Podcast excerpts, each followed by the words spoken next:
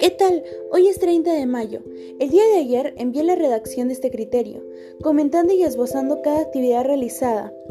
Es realmente un alivio ya haber culminado con este criterio. Siento que me estoy emocionando mucho a pesar de que solo es el primero.